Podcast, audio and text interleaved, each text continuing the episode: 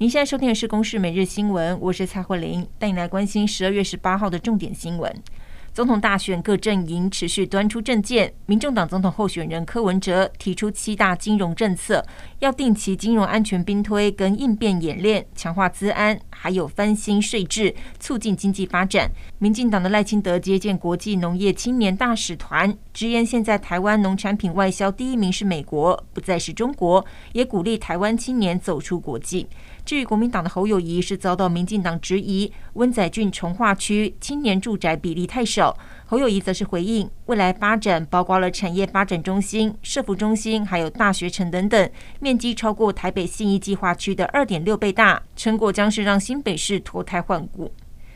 桃园市机师职业工会今天宣布，旗下长荣分会机师罢工投票将在这个月二十二号启动。如果通过，就正式取得合法罢工权。机师工会痛批长荣人力不足，待遇低于同业，劳资协商破裂，只能走向罢工程序。不过仍未见资方善意，今天则前往交通部陈情，要求以航权来约束航空公司。交通部则回应，航权涉及广泛，而各航空公司如果有违法的行为，都会依照民航法来处理。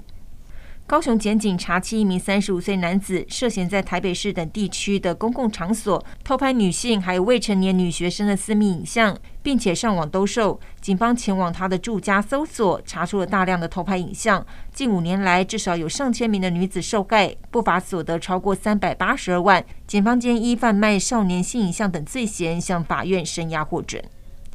近日，台北市卫生局前往多家早餐店、咖啡厅等场所抽验奶精、美乃滋还有奶油，结果发现美之城的美乃滋沙拉、晨间厨房的白沙拉检出了反式脂肪酸含量，没有依照数值标示。另外，黄车食品公司生产的厚奶精外包装则是标示不实，检出超过可标示不含反式脂肪的量，已经依法开罚，并且令其改善。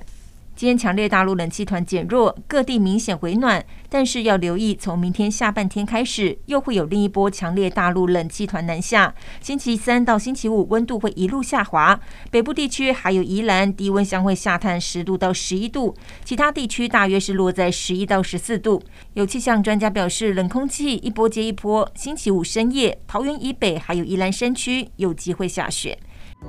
以上由公视新闻制作，谢谢您的收听。